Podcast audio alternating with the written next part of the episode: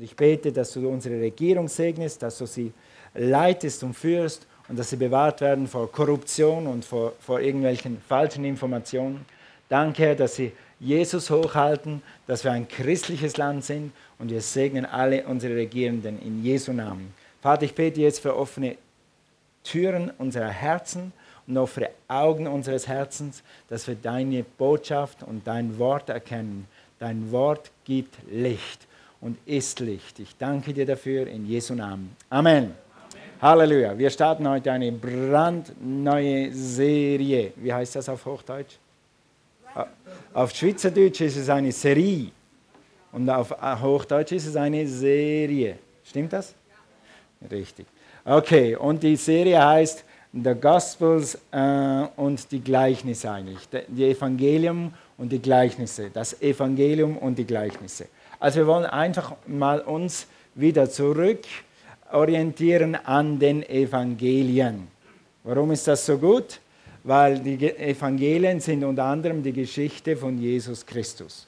Und wenn du Jesus kennst, dann kennst du schon sehr viel von dem, was wirklich die treibende Kraft ist oder was die Kraft hinter dieser Bibel ist oder überhaupt im Glauben ist. Gut, wie viele Evangelien gibt es? Sehr gut. Die heißen? Mal der Reihe nach. Matthäus, Markus, Lukas und Johannes. Sehr gut. Das sind für neue Leute, die noch nie eine Bibel in der Hand gehabt haben und schon seit 30 Jahren nicht mehr. Das sind im Neuen Testament die ersten vier Bücher. Und das sind eben die Evangelien. Gut, äh, wenn dich jemand fragen würde, was ist das Evangelium? Die Evangelien wissen wir jetzt. Matthäus, Markus, Lukas und Johannes. Was ist das Evangelium? Sag mal einer, was das Evangelium ist, in einem Satz oder in zwei Worte. Die frohe Botschaft. Was noch? Yes, that's a good one. Den behalten wir uns auf. Äh, was noch? Die frohe Botschaft. Einige von euch haben eine Bibel, da steht das drauf, was ich suche. Die gute Nachricht. Es gibt eine Bibel, die heißt die gute Nachricht. Ja, und das ist eine gute Nachricht, ist eine frohe Botschaft. Oder jemand könnte sagen, das ist die Botschaft der Bibel, das ist, ist die Botschaft von Jesus. Aber was wirklich, was hat das mit mir zu tun? Was steht hinter dem, was ist denn die gute Nachricht? Wie erklärst du das jemandem? Oder wenn du neu bist, was ist die gute Nachricht? Kann ich, jemand hat mal gesagt, ich kann auch ohne Jesus leben und ich kann auch ohne Evangelium leben. Ihr immer mit eurem Evangelium, Evangelium, das ist uralt, das brauchen wir nicht mehr. Wir können zur Kirche gehen, wir können beten, sogar eine Bibel besitzen, zur, zur Beichte gehen. Wer von euch ist früher mal zur Beichte gegangen? So in einem Beichtstuhl, wo alles dunkel ist, wo man die Sünde nicht sehen darf. Und dann kann man sie bekennen und dann verschwindet sie in der Dunkelheit. Der Pfarrer nimmt sie und schmeißt sie im Papierkorb. Ich auch. Oh, das war furchtbar. Also Beichte war schlimmer als der Tod für mich. Nicht die Beichte selber, aber dahin zu gehen in diese dunkle Kammer. Hoffentlich tut mir der Pfarrer nichts. Wir mussten mit so, so, so schon zur Beichte. Okay, wenn wir das Evangelium nicht verstehen, haben wir nur eine Religion. Etwas getan, was andere tun. Ist ja nicht immer schlecht. Gut essen, weil andere gut essen, ist nicht schlecht. Aufräumen, weil andere aufräumen, ist nicht schlecht. Aber tun, was andere tun, das ähm, bringt dich nicht in den Himmel. Wir gehen durch Rituale, die irgendjemand uns beigebracht hat. Wir haben aber den Sinn des Lebens oder den Sinn des, wie die Bibel schreibt, des herrlichen Evangeliums von Jesus Christus nicht erfasst. Und ganz sicher nicht das Evangelium erlebt. Weil das Evangelium kann man erleben. Wir hatten gestern, Cornelia und ich hatten gestern ein Abenteuer. Ich sage euch nicht, was es war. Ein richtiges, wir haben das nicht ausgesucht, aber es gab einfach so ein Abenteuer. Aber du hast Gott nicht erlebt, wenn du das Evangelium nicht verstehst. Und du kannst Gott nicht erleben ohne das Evangelium. Jemand hat gesagt, und das fand ich sehr gut, das war eine neue Definition, die ich so in einem Bibelschulbuch gelesen habe. Das Evangelium ist Christus. Das Evangelium gleich Christus. Nicht Jesus, sondern Christus. Jesus geht auch, aber Christus sagt schon mehr aus, was das Evangelium ist. Und jemand hat schon hier gesagt, was das Evangelium ist, dazu kommen wir gleich. Aber das Evangelium macht noch mehr Sinn, wenn du weißt, warum wir das Evangelium brauchen. Und darauf verwenden wir jetzt schnell vier Minuten und dann erkläre ich das Evangelium. So, so einfach und so gerade, wie ich es nur kann. Okay, geh mal zu 2. Korinther 4, Vers äh, 3. 2. Korinther 4, Vers 3. Okay. Das habe ich leider hier nicht auf der Wand, aber ihr könnt das gerne nachschlagen. Und in Tatenwahrheit ist es gut, wenn ihr immer nachschlagt. Ihr kriegt mehr aus der Predigt, wenn ihr das nachschlagt. Da heißt es, 2. Korinther 4, Vers 3, ist aber das Evangelium verhüllt. Verhüllt. Was heißt verhüllt? Verdeckt, zugedeckt, so dass man es nicht sieht, nicht erkennt und auch nicht tun und glauben kann. Das Evangelium ist verhüllt. Paulus, warum ist das Evangelium verhüllt? Wovon redest du? So ist es bei denen verhüllt, die verloren gehen, in welchen der Gott dieser Welt die Sinne der Ungläubigen verblendet hat. Wer möchte verblendet durchs Leben gehen? Wer möchte mit offenen Augen durchs Leben gehen und sehen? Also hier, hier, hier lehrt uns Paulus, warum es verhüllt ist und wie man diese Hüllen los wird. Also in welchem er verblendet hat, dass ihnen nicht aufleuchte. Warum? Dass ihnen nicht aufleuchte das helle Licht des Evangeliums von der Herrlichkeit Christi, welcher Gottes Ebenbild ist. Damit sie die Herrlichkeit, das Licht und die Freude von Christus nicht erkennen. Wer hat ein Interesse, dass die Menschen es nicht sehen? Wir nicht. Wir sind gemeint. Wir wollen, dass die Leute das Licht sehen. Wer hat ein Interesse, dass die Menschen das Licht nicht sehen? Ja, der Widersacher, der Feind, der Satan, der Hasser der Menschen. Jesus liebt die Menschen. Er, er hat das Evangelium gebracht. Aber der Satan will nicht oder der Feind will nicht, dass sie das Licht, die Herrlichkeit, die Güte, die Liebe Gottes und die herrlichen Dinge des Evangeliums sehen und verstehen. Hast du schon mal, hast du schon mal zu dir selber gesagt oder zu jemand selber, zu jemand anderem, der dir etwas erklärt hat? Wow, jetzt sehe ich es. Jetzt sehe ich es. Jetzt habe ich es kapiert. Wer hat schon mal so ein Haarerlebnis gehabt? Ich auch. In der Bibelschule hatte ich jeden Tag so ein Haarerlebnis. Ja, jetzt kapiere ich es. Und wie schön ist es, wenn man was, etwas kapiert hat. Nicht nur hier, sondern hier. Und der Feind will eben nicht, dass die Leute das Evangelium hier reinkriegen. Wenn dann höchstens, dass sie wissen, dass es eine Kirche gibt, dass es irgendwo einen Gott gibt, dass, okay, da gibt es überall Kirchen, es gibt in Münster, es gibt überall Kirchen, aber da, mit mir hat das nichts zu tun. Verstehen tue ich es schon zehnmal nicht. Deshalb gehe ich da auch nicht hin. Ja? Also der Feind will nicht, dass die Leute das Evangelium erkennen. Warum ist das Evangelium verhüllt? Weil der Feind will, dass die Leute verloren gehen. Sie nicht gerettet werden, sie sterben in ihren Sünden, sie ewig verdammt sein werden. Das, der Plan des, das ist der Plan des Widersachers. Als er, dies, als er diese Welt betrat, als er die Sünde in diese Welt brachte durch Adam, letztlich kam sie zu dir und zu mir, die Sünde. Jetzt geh mal zu 5. Mose, äh, zu Römer 5, Vers 12. Römer 5, Vers 12. Hier heißt es, durch den Widersacher, durch Adams Ungehorsam, heißt es, durch einen einzigen Menschen, Adam, ist die Sünde in die Welt gekommen und mit der Sünde der Tod. Und so ist auch der Tod zu allen, sag mal allen Menschen hingekommen. Infolgedessen daraus folgt, ob wir es wollen oder nicht, ob es schön ist oder nicht, es ist einfach so, Infolgedessen haben auch alle gesündigt. Gute Nachricht, wenn du heute das erste Mal hier bist. Wir sind alle nicht so viel besser als du, weil wir waren alle Sünder. Der Unterschied von uns Gläubigen zum Sünder ist nur, wir haben die Gnade angenommen. Darüber reden wir nachher. Wir haben das Evangelium angenommen. Okay, gut. Also, die Sünde ist auf alle gekommen. Und jetzt, deshalb brauchen wir ein Evangelium. Die schlechte Nachricht ist, alle waren verloren. Die Menschheit ist verloren. Die gute Nachricht ist, es kam ein zweiter Adam. Der erste Adam, danke Adam, hat uns in die Sünde gebracht. Der zweite Adam hat uns aus der Sünde rausgeholt. Amen. Preis dem Herrn. Es kam einer in diese Welt, der uns rausgeholt hat.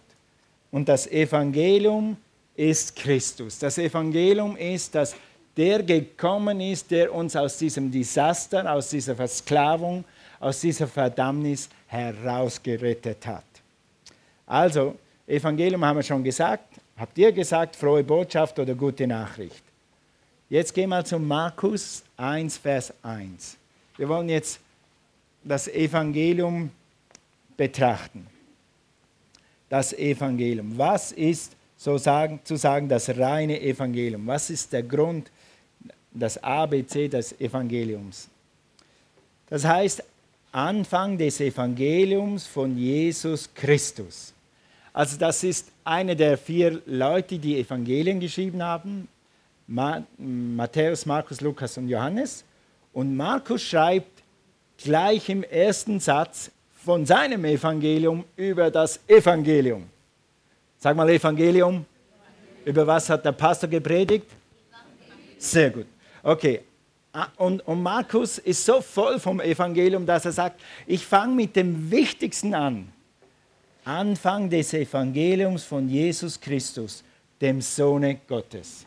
Also er sagt gleich Evangelium, Jesus, Sohn Gottes. Es geht um Jesus. Die Sünde ist durch eine Person zu uns gekommen, der erste Adam. Die Sünde wurde durch die zweite Person erledigt. Der zweite Adam, das ist Jesus. Die Bibel nennt ihn manchmal den zweiten Adam. Gut, der Ausweg aus der Sünde, aus der Verdammnis ist Christus. Und wie ich schon von euch richtig gehört habe, das Evangelium ist ganz einfach. Jesus ist auf die Erde gekommen. Das ist wann? Weihnachten. Jesus ist gestorben. Ist wann? Karfreitag. Jesus ist auferstanden. Wann?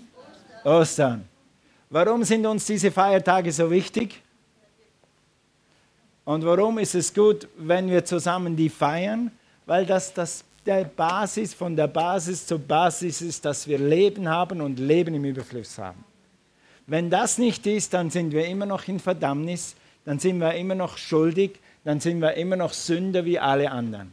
Aber weil das ist und wir es angenommen haben, deshalb sind wir frei. Lass uns das nochmal angucken. Jesus ist auf diese Erde gekommen. Geh mal zu Lukas 2, Vers 10. Wo steht dann das?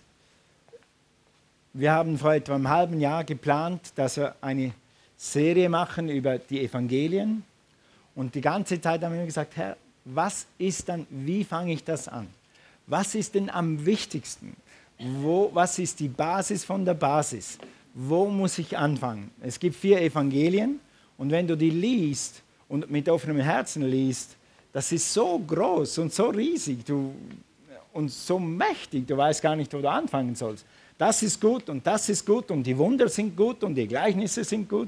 Dann habe ich gedacht, ich fange an, die Evangelien zu erklären mit dem Evangelium. Okay? Also, Jesus ist gekommen, Jesus ist gestorben und Jesus ist auferstanden. Also, Lukas, na, seid ihr da? Lukas 2, Vers 10. Und äh, also zu den Hirten auf dem Felde sprach der Engel. Also der Engel ist hier, die Hirten sind da und der Engel sagt, fürchtet euch nicht. Guck mal deinen Nachbarn an und sag, fürchte dich nicht. Siehst, Gott kommt nie, Gott kommt nie mit Angst. Gott kommt immer mit Wahrheit und Ermutigung. Es kann manchmal sein, dass die Wahrheit dich kurz schockiert, aber dann sagt Gott, und hier kannst du rauskommen aus der Situation. Und das ist die Lösung. Und so kannst du es machen. Und ich gebe dir den Heiligen Geist und ich gebe dir Engel und ich gebe dir Verstärkung, dass du hier wieder rauskommst, auch wenn du ein Problem hast. Deshalb sagt Gott immer, fürchte dich nicht.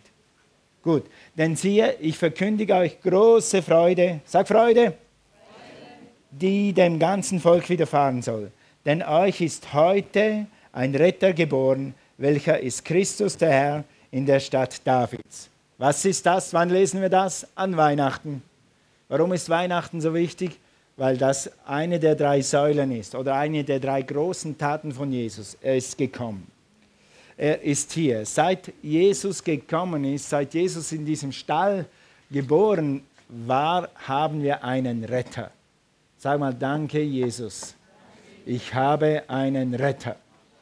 Yes. Also, zweitens, Jesus musste sterben. Jesus ist gestorben. Warum musste er sterben? Das haben wir gerade gelesen, weil die Sünde auf uns gekommen ist. Das haben wir heute schon mal gelesen. So ist der Tod zu allen Menschen gekommen, nämlich durch die Sünde. Warum musste er sterben? Damit die Sünde erledigt werden konnte. Im Alten Testament haben die Leute Tiere geopfert, um die Sünde zu decken. Tierblut konnte nach dem alten Gesetz die Sünde decken. Und Jesus ist gekommen, die Sünde nicht zu decken, sondern die Sünde wegzunehmen, radikal auszulöschen, ein für allemal. Halleluja. Also wir waren tot, wir waren verloren und durch den Tod hat Jesus den Tod besiegt. Wie geht das? Du, du, du, musst den Tod erledigen, dann stirbst du selber und so erledigst du den Tod. Deshalb mag ich dieses Passion Song so sehr, da heißt es, Death to Death and Life for Me. Jesus war Death to Death and Life for Me. Jesus hat den Tod getötet und mir Leben gegeben. Halleluja. Das ist gut. Der Tod hat den Tod, Jesu Tod hat den Tod getötet und hat mir Leben gegeben. Praise God. Und Leben und Leben im Überfluss. Und das war natürlich hier in Lukas, in den Evangelium steht das. Oft ist es so, dass die Evangelium die Geschichte von Jesus ist. Und da ist sehr viel Wahrheit drin. Und dann erklären die Briefe diese Geschichte, was es heißt für uns. Also Römer sagt eigentlich, warum Jesus sterben musste. Aber hier steht, wie er gestorben ist. Inzwischen war es Mittag, als der Tod am Kreuz, Vers 44, Lukas 23, Vers 44. Inzwischen war es Mittag geworden, da verlor die Sonne plötzlich ihren Schein. Bis zur Mitte des Mittags legte sich eine schwere Finsternis über das ganze Land. Vers 45. Da riss der Vorhang im Tempel mitten in zwei. Hast du schon mal etwas abgedeckt mit einem Vorhang? Verhüllt mit einem Vorhang oder mit einem Schleier? Als Jesus gestorben ist, ist der Schleier zerrissen. Der Vorhang ist aufgegangen. Die Verhüllung ist weggegangen. Die Verhüllung, von der 2. Korinther 4, Vers 4 redet, dass das herrliche Evangelium verhüllt ist, dieser Vorhang, den hat Jesus zerrissen. Halleluja. Preis dem Herrn. Er hat diesen Vorhang aufgerissen, damit wir sehen können, das herrliche Evangelium von Jesus Christus. Also 46, Jesus schrie, Vater, in deine Hände gebe ich meinen Geist. Mit diesen Worten starb er. Oh nein, Jesus darf nicht sterben. Doch Jesus musste sterben. Wenn Jesus nicht gestorben wäre, dann wären wir alle noch tot in unseren Sünden und Übertretungen. Das ist Frohbotschaft.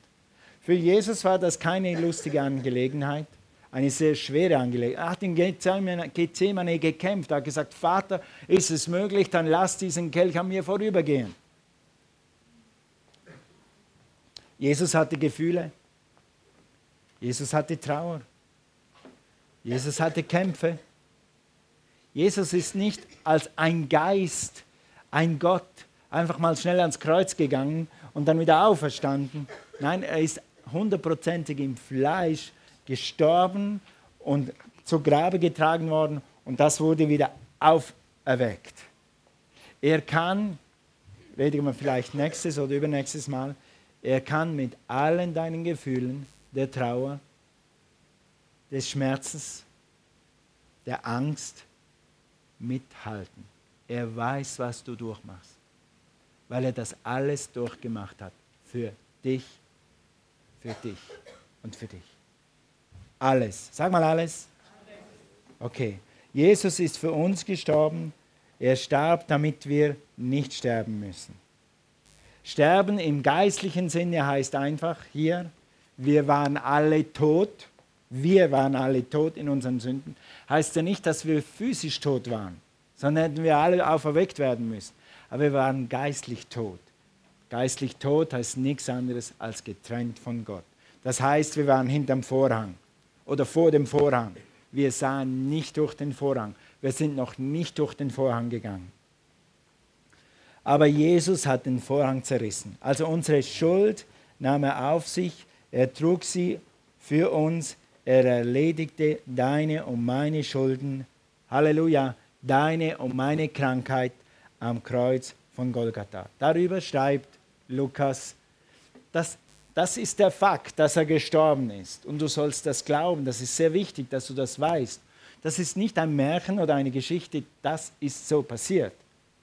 Dahinter ist, dass das für dich ist und dass der Vorhang zerrissen ist und dass es vollbracht ist und dass du eine völlige Erlösung haben kannst durch den Tod.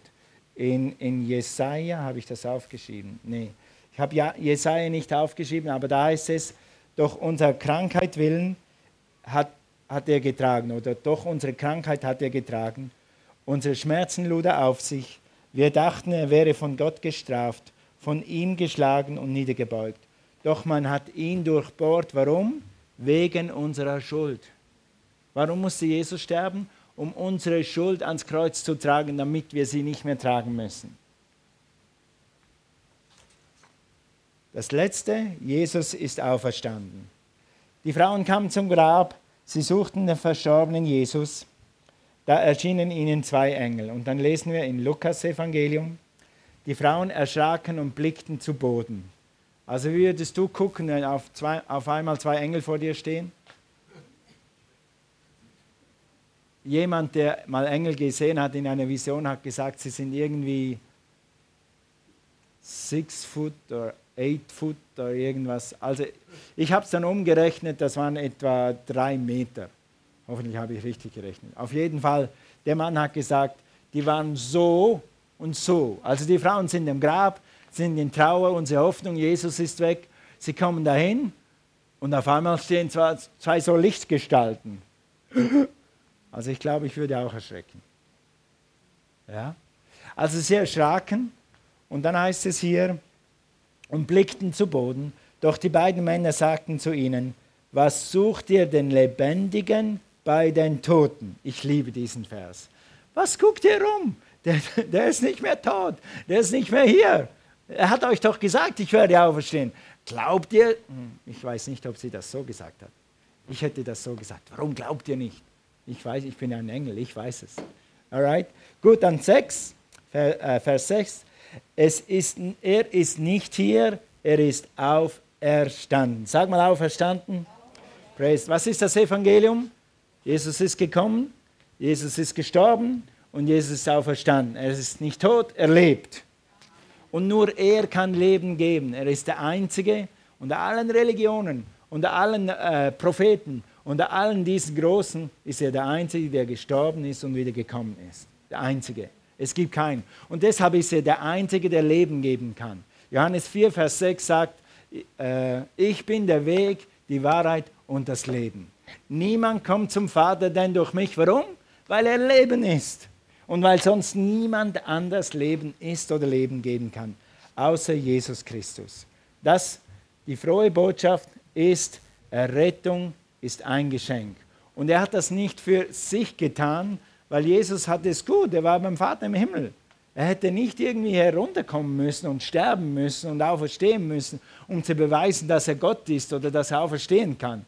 Das war nicht sein Anliegen. Sein Anliegen war einzig und allein du. Er hat gesehen, wie du und ich in der Sünde sind und er hat gesehen, es gibt niemand, der Leben geben kann, außer ich, Jesus. Und deshalb musste Jesus runterkommen, sterben und auferstehen, um uns Leben zu geben und Leben im Überfluss. Er hat es für dich getan. Und er hat es gratis getan. Für uns mindestens. Geh mal zu Epheser 2, Vers 8.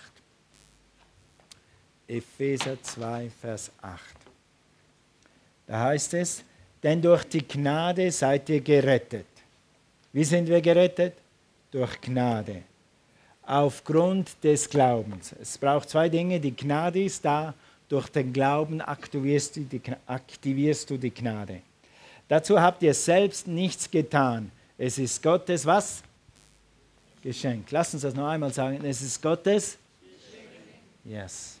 Und sobald äh, Errettung kein Geschenk mehr ist, sobald du dir den Himmel verdienen musst, sobald du ein, äh, nochmals ein Gebet sprechen musst, sobald du nochmals einmal Bibel lesen musst, sobald du nochmals einen Rosenkranz beten musst, sobald du etwas dafür bezahlen musst, ist es nicht mehr das Evangelium, weil der Himmel ist geschenkt, ist gratis, Jesus ist für dich gestorben und auferstanden, du nimmst es an oder nicht.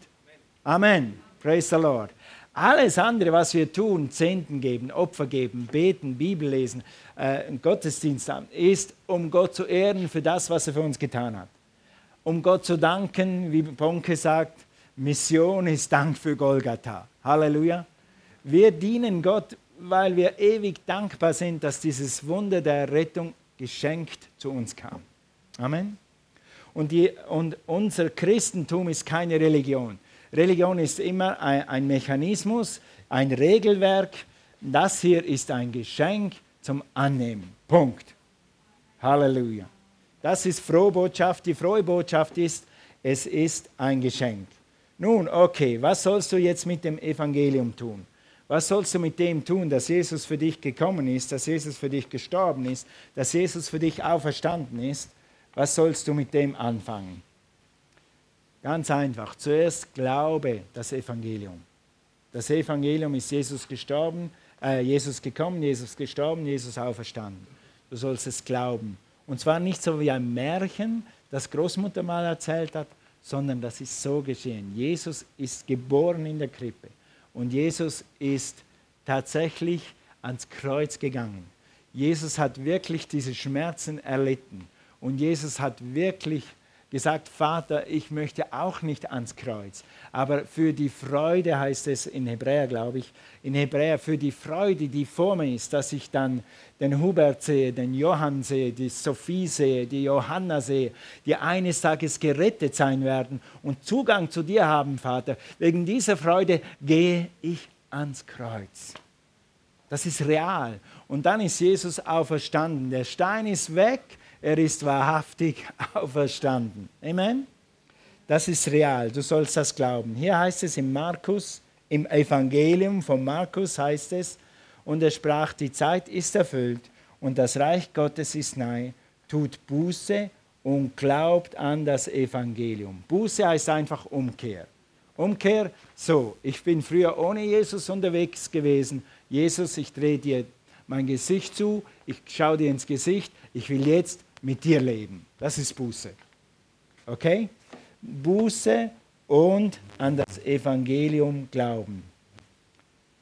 Also, Jesus ist gekommen. Dann zweitens, okay, das können wir auslassen, entscheide dich für das Evangelium. Entscheide dich für Christus. Das Evangelium nützt dir nichts, wenn du es nur hier hast du musst es hier haben. Und wie man es von hier nach hier bringt, am Anfang ist ein einfaches Gebet. Und das Gebet ist einfach ein Entscheidungsgebet. Ich entscheide mich, Jesus zu vertrauen. Ich entscheide mich, mich mit Jesus zu gehen. Das braucht eine Entscheidung. Und die kann dir niemand abnehmen. Das ist zwischen dir und Gott. Und du musst einmal in deinem Leben entscheiden, ich werde ab jetzt für Gott und für Jesus gehen.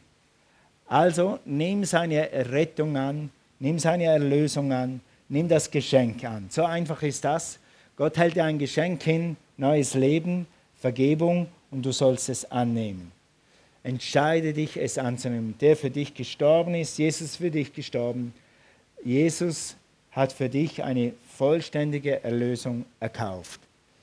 Entscheidung kann so aussehen, zum Beispiel, hör mal mit mit deinem Herzen, Jesus, ich entscheide mich für das Evangelium, ich entscheide mich für dich, du bist mein Retter, du bist mein Herr. Ab heute nehme ich das Geschenk der Vergebung an. Ab heute nehme ich das Geschenk des neuen Lebens an. Wir werden am Schluss dieser Botschaft dieses Gebet mal zusammen ausdrücken und unsere Entscheidung entweder erneuern oder unsere Entscheidung das erste Mal treffen. Bevor wir das tun, muss ich noch etwas Wichtiges sagen zur Gemeinde. Das Dritte, was soll ich mit dem Evangelium tun? Verbreite es. Ja, verbreite das Evangelium. In Markus 16 kennt ihr alle, was heißt es hier über das Evangelium? Und er sprach zu ihnen, geht hin in alle Welt und predigt das Evangelium der ganzen Schöpfung. Predigen heißt auch manchmal einfach laut ausrufen. Ob du es laut ausrufst oder einfach ausrufst, ob du, wie du es verbreitest, mach es situationsgerecht. Ja, war gestern bei meinem Nachbarn und habe ich einmal zwei, drei Sätze über das Evangelium gesagt, einfach im Zusammenhang. Dann habe ich nicht gesagt, äh, Nachbarin, jetzt hör mir mal zu, ich predige dir jetzt das Evangelium. Der hätte gedacht, okay, da ist die Tür. Ich brauche keine Wilden hier in der Wohnung. Ja? Aber predigen heißt einfach rausgeben, teilen das Evangelium der ganzen Schöpfung. Es ist die gute Nachricht, die frohe Botschaft. Gott ist nicht, und das ist die frohe Botschaft, Gott ist nicht gegen dich, er ist für dich. Er ist nicht gegen dich gestorben, sondern er ist für dich gestorben. Manchmal, das kommt so in gewissen Religionen vor, haben Leute, wenn du ihnen sagst, Jesus ist für dich am Kreuz gestorben, das, mit dem können sie nicht. Also dann denken sie, du willst ihnen Schuld aufladen. Nein, Jesus hat all diese Sünde und diesen Tod auf sich genommen, damit du Leben haben kannst. Ja? Und damit dir vergeben werden kann. Das heißt, predige die Wahrheit, denn wir wissen, die Wahrheit wird dich frei machen. Es gibt so viele Menschen, die noch nicht wissen, dass Jesus für sie ist und nicht gegen sie ist.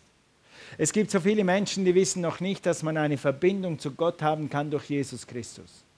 Die beten zwar jeden Tag das Vaterunser. Es gibt mehr Leute, die das Vaterunser jeden Tag beten, als wir denken. Mein Vater zum Beispiel, äh, der war nicht gerettet, bis er dann eines Tages wir eine goldene Stunde hatten zusammen und er Jesus angenommen hat. Halleluja. Der hat jeden Morgen, er sagt, jeden Morgen, wir haben oft über den Glauben gesprochen, jeden Morgen, wenn ich zur Arbeit fahre, vor dem Stopplicht da vorne, da bete ich das Vaterunser, wenn es rot ist. Und er meint das mit allem Herzen und betet insbrünstig. Aber er hat das Evangelium nicht erkannt, weil man es ihm nicht gesagt hat.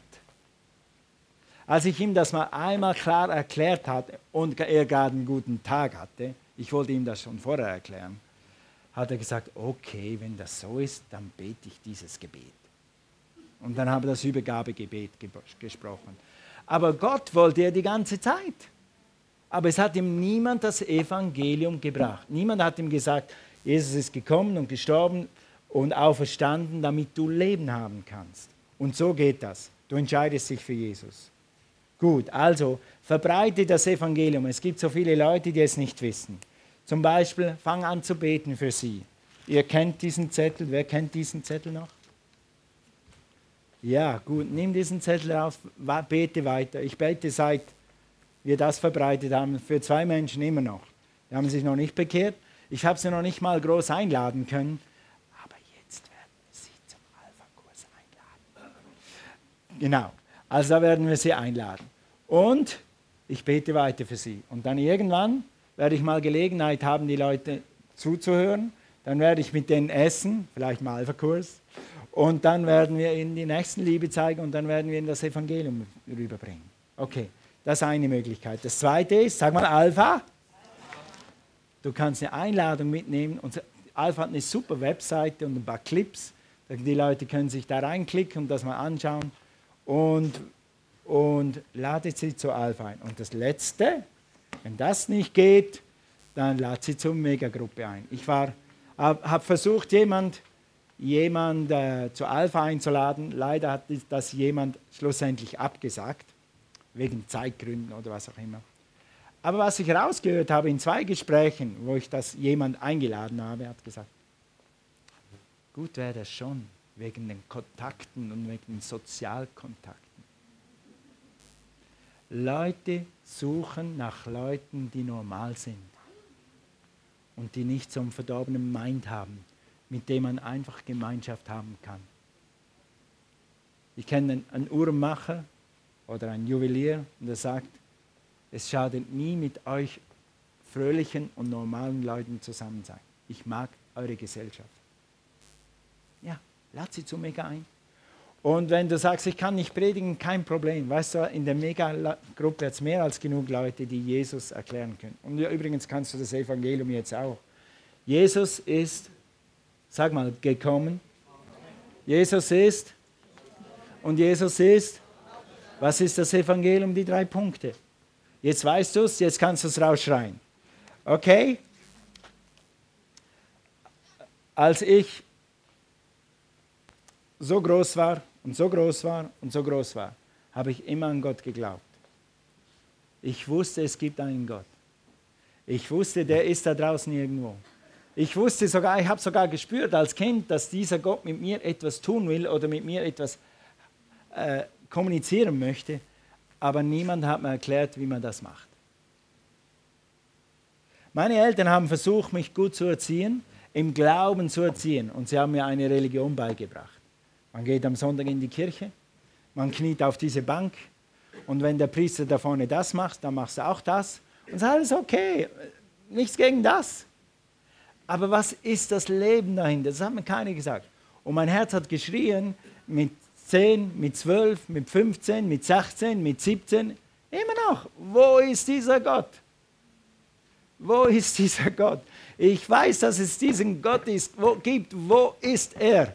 Wie komme ich zu ihm? Bis dann endlich mal in einer Krise ich in Cornelias Jungkirche gegangen bin und da war jemand, der mir erklärt hat, Jesus ist gekommen, Jesus ist gestorben, Jesus ist auferstanden und du kannst jetzt eine Entscheidung für ihn treffen. Willst du? Ja, wo wart ihr früher? Endlich!